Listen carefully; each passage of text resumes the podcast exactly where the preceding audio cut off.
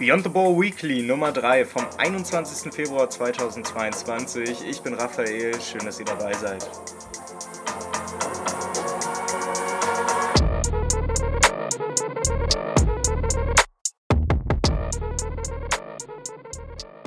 Und damit herzlich willkommen zur dritten Folge bei Beyond the Ball Weekly.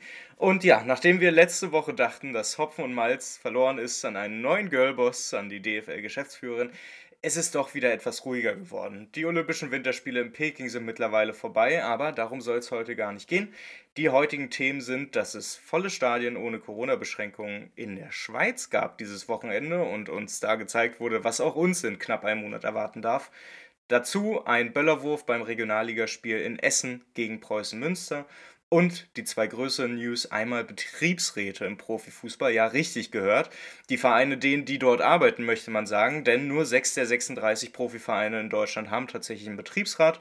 Und das andere Thema, die Causa Lars Windhorst.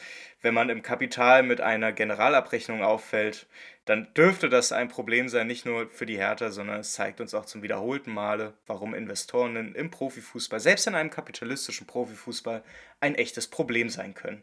Schön, dass ihr dabei seid, los geht's. In der Schweiz sind die Corona-Beschränkungen weitestgehend fallen gelassen worden. Unter anderem dürfen Fußballstadien wieder mit Vollauslastung fahren und dadurch sind Ultras und andere organisierte Fans wieder in den Stadien gewesen.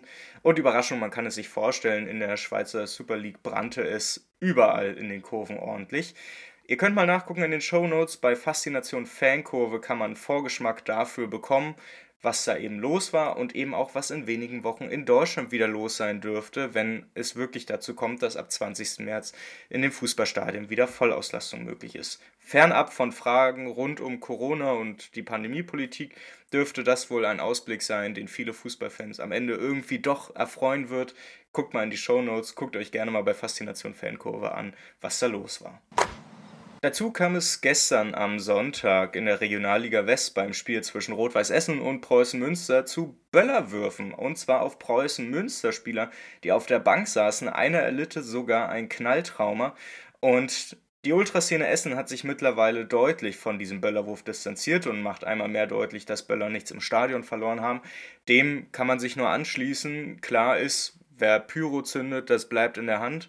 Und da Böller nicht in der Hand bleiben sollten, wenn man sie zündet, sie aber extrem problematisch sind, sollten sie einfach nichts im Stadion zu suchen haben. Und genau das ist am Ende auch die einzige Lehre, die wir daraus mitnehmen können. Ansonsten natürlich gute Besserung an den Spieler. In der Verdi-Mitgliederzeitung erschien in der ersten Ausgabe dieses Jahres ein sehr lesenswerter Artikel von Fanny Schmolke zum Thema Betriebsräte im Profifußball, den ihr natürlich auch unten in den Shownotes findet.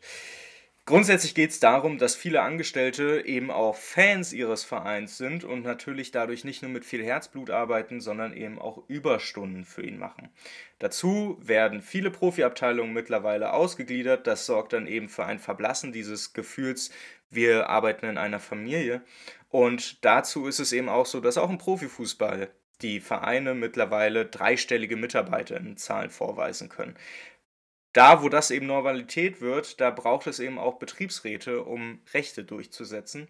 Und, Überraschung, der Vorreiter beim Thema Betriebsräte ist mal wieder der FC St. Pauli. Der hat bereits vor 19 Jahren mit dem ersten Betriebsrat im deutschen Profifußball auf sich aufmerksam gemacht und hat auch direkt gezeigt, warum das wichtig ist. Denn 2003 gab es nicht nur eine sportliche, sondern auch finanzielle Krise, bei der St. Pauli am Rande des Abgrunds stand. Und statt betriebsbedingter Kündigungen konnten viele Stellen einfach stundenanzahlmäßig verringert werden und damit gerettet werden. Und ja, Vereine im Profifußball sind nun mal mittelständische Unternehmen, so furchtbar es auch klingen mag, da braucht es halt eben auch Arbeitskampf für mehr Rechte und weniger, wir sind doch eine Familie, sprech. Unterstützt die Mitarbeiterin bei eurem Lieblingsverein und zeigt euch bei ihren Problemen am besten Fall solidarisch, weil sie sind der Verein, nicht die zwei, drei krass bezahlten Funktionärinnen an der Spitze. Und das sollten wir eben auch im Profifußball nicht vergessen. Ja, der großartigste aller Investoren im deutschen Profifußball hat mal wieder mit interessanten Aussagen auf sich aufmerksam gemacht. Lars Windhorst ist back und meine Güte, er hat im Wirtschaftsmagazin Kapital mal wieder ordentlich losgelassen, würde ich sagen. Er sieht, äh, Zitat, Machterhalt und Klüngelei als Antriebsfeder handelnder Personen bei Hertha. Und als wenn das nicht schon spannend genug wäre, fordert er auch noch, dass endlich mal rational handelnde Menschen in den Verein sollen, weil sie dem Verein guttun würden wirtschaftlich wie sportlich. Dazu lässt sich am Ende eben auch nur sagen, dass das lustige Aussagen für jemanden sind, bei dem bis heute nicht wirklich ersichtlich wird, worum es ihm eigentlich geht, wenn er von Erfolg spricht. Klar, man könnte jetzt behaupten, er will wirklich langfristigen sportlichen Erfolg bei Hertha einziehen lassen. Offensichtlicher ist natürlich, dass er am Ende einfach bloß ein erfolgreiches Investment haben möchte. Und das sagt er auch so. Hätte gedacht, es geht ein bisschen kürzer. Jetzt muss er eben länger rein investieren. Meine Güte.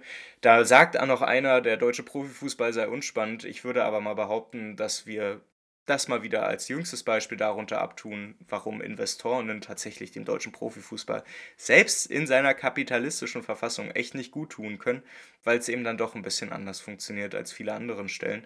Und in dem Sinne, da kann ich nur einmal sagen, Hahohe, euer Jürgen. Ja, entschuldigt den kleinen HOH-Ausfall. Das äh, passiert halt ab und zu, wenn man, wenn man einmal zu häufig den Namen Lars Windhorst äh, liest.